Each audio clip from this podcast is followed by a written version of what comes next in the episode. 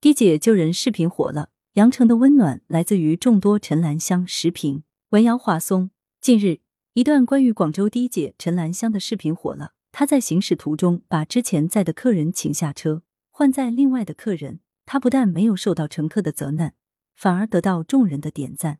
原来在车辆行驶过程中，她注意到路边有人在拦车，拦车人搀扶着一名衣服染满鲜血的伤者，于是。他毫不犹豫的把之前的乘客请下车，让伤者上车，迅速将其送往医院。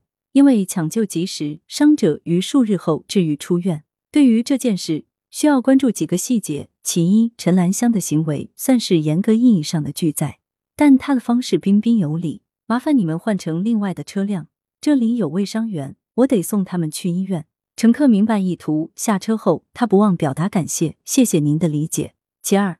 去往医院的路上，陈兰香遇到拥堵路段，她迅速打开危险信号灯，并向后方车辆说明超车原因。她一路鸣笛提示车辆避让，得以快速通过拥堵路段。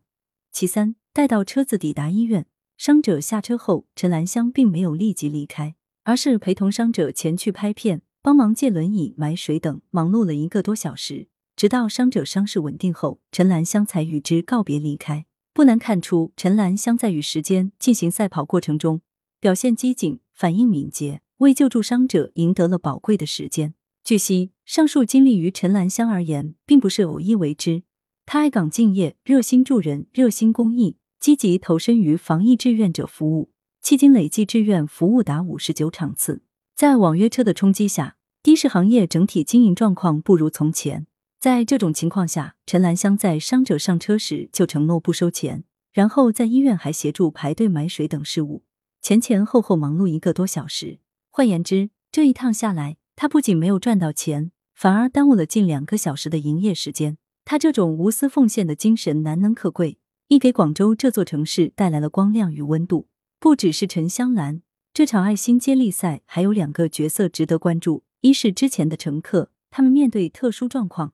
表现出了足够的理解与宽容，而不是以“我凭啥要下车，我有急事要处理”等说辞来推脱。二是一路上给陈香兰让道的司机们，面对来自素不相识者的危机，他们选择了信任与谦让。抢救伤员这件事上，不只是一个人在奉献，而是一群人在奉献。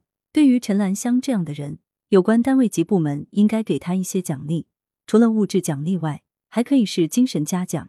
比如城市媒体对他的事迹进行广泛报道，中小学校不妨邀请其走进课堂，让孩子们倾听发生在身边与脚下的真实故事，更真切的感知与理解助人为乐、大公无私。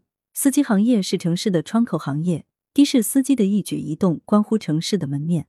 广大的哥、的姐最熟悉城市的角角落落，最了解市民的普通生活，广泛报道与传播他们的事迹。有助于打造温暖城市、有爱城市的城市形象。作者是广州大学社会系副教授。羊城晚报时评投稿邮箱：wbsb@com。来源：羊城晚报羊城派。责编：付明图，谢小婉。校对：彭继业。